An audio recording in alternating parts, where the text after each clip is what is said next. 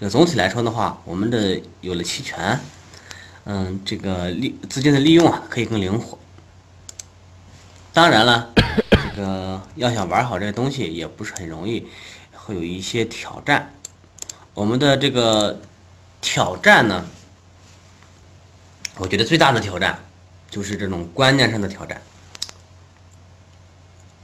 哦，我列了一个词儿，叫做“三观的及时更新”。哪三观哈？哪三观呢？就是投机、套利，嗯，套期保值啊，套保啊，就这三个，这是这算是呃期货里边的 这种交易类别了哈。那么有了期权之后。我们的投机的概念，我们的套利的概念，我们的套期保值的概念，真的是需要更新的，真的是是真的是需要更新的。投机，呃，这个期先说投机哈，期权天然就是一个很好的投机工具。呃，刚才一在一开始的时候也说到了，我通过买入看跌期权，那么在一些品种的下跌中。赚一些快钱，那这是很方便的，这是很方便的，啊，比如说我都，啊，比比如说我都曾经在，呃，美股的这个，什么新浪微博它对应的期权中，我曾经买入买入它的看跌期权，然后在它的大幅下测中，然后有有了一点盈利，嗯，那么这是一种，呃，投机的套路啊的一个。一一一个一个一个一个一个更新嘛，一个变化，不止可不，嗯，不止可以投机于涨跌，也可以投机于大事件的暴涨或者暴跌，也可以投机于它的一个一个嗯一个牛皮市，也可以从也可以从这个我们时间的流逝中去获利，也可以去通过。波动率，波动率的做多或者做空中，那么去呃做做投机，那么这这些都是呃投投机这个层面必须关注的一些新的东西。然后套利，套利的层面当然也不一样了。我们呃在期货中啊，肯定有这个有跨期套利啊，呃有这种。嗯，期期货和现货之间的套利啊。那么在呃期权来了之后呢，那实际上期货、期权、期货以及现货之间，那都是呃算是一个立体化的交易市场。那么在这里边，在那么在这里边，嗯，套利机会存在于什么地方？啊，这是一个新问题。嗯，这这这种套利机会可能会更多了。这里呢，大家如果对这种套利感兴趣的话，一定要一定要给自己画一个大大的问号。那么在这么新的环境下，新的立场是立场，新的这种立体化的交易市市场里头，我们的套利机会存在于哪里？存在存在于哪里？嗯，呃，这存在于很多地方呢。这里不不做这个。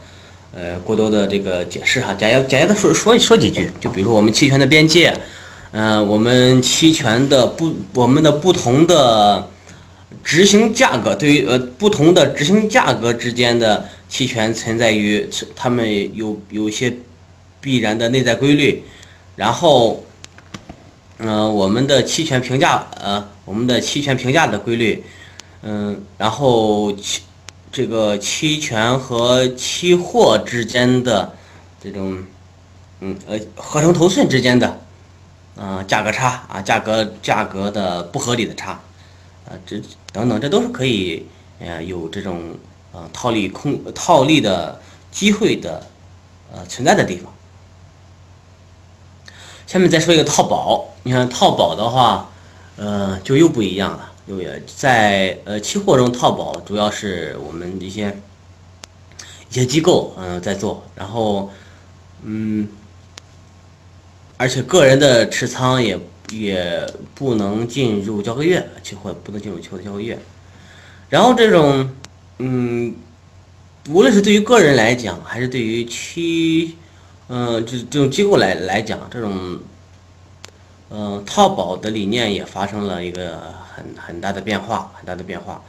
嗯，就比如说，嗯，就比如说从规避下跌风险这个角度来讲，那么之前那所谓的套保，嗯，那所谓的套保呢，就是。呃，我我可能现货上有多头，然后期货上我做一个，那嗯，做一个，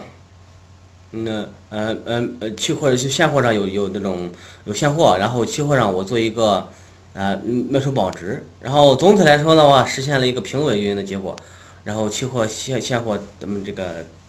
呃是相互对这个盈亏是相互抵消的，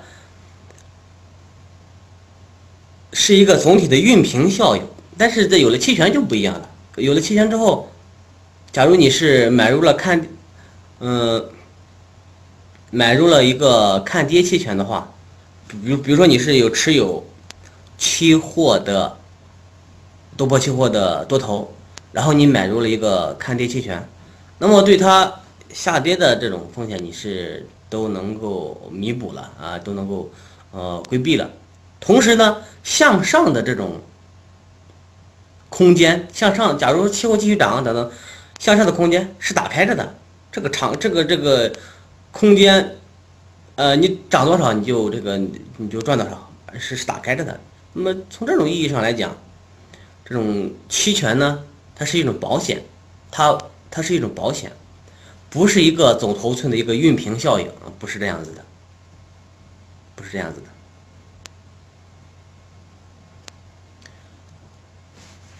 嗯，下面再说一个是一个哈，这个这挑战，还有一个信息，信息的劣势。呃，信息的劣势呢，嗯，就怎么说呢？这个，呃，因为是新的立体化的交易市场，然后期就就拿这个期权和嗯期货之间的话，它是有嗯非常多的。嗯，千丝万缕的联系的联系，因为有这种联系，呃，就有就可以获得一些蛛丝马迹的信息。我个人有一个就是比喻，就是把这个期权呢当做一个标的资产的温度计。那么这个温度计它衡量的是。标的资产的标的资产，呃，就就比如说期货合约上这种交易者的一些热情，他内心里憋的那股劲儿都可以，都是可以，或者或者内心的一种看法，整体的整这个整体的市场情绪是能够期权来看出来的。呃，假如没有这个，呃，假如没有这个期权的话，那么通过期期货的这种。嗯，持仓啊，交易量啊等等也是能够看出来。但是有了期权之后呢，我们这些信息啊，嗯，可以，嗯，可以有有可我们可以获得更多的信息。呃，举个例子哈，比如说成期权的成交量，本身就是就是一个很重要的信息。呃，有这么一个大致的，在国外的成熟市场上有有这么一个大致的一个统计规律，就是我们市场整体的情绪，呃，整体。市场整体如果是对这种标的资产看涨的话，那么人们往往是倾向于交去交易看涨期权的，那么这会导致看涨期权的这种交易量会会明显的大于看跌期权。反过来说，如果是大家都对这种标的资产看空的话，那么，呃，这种在期权市场上呢，人们往往会更多的去交易看跌期权，嗯。这是一个经验的规律哈，这不是个铁律，这是个，但是这是一个经验上的统计规律。那么这么来看来看的话，你这个看涨还是看跌的这种这种交易量的这种比例关系，啊，那就有一个很好的借鉴意义，很好的一个借鉴意义。那么我们可以监测这个比值，如果说比如说看涨和看跌这种期权的交易量的比值。突然变大或者突然变小了，那么这就是一个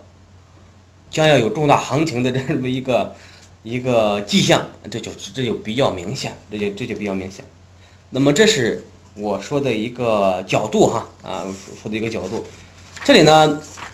嗯，我是顺便就给大家可以提一个问题，就是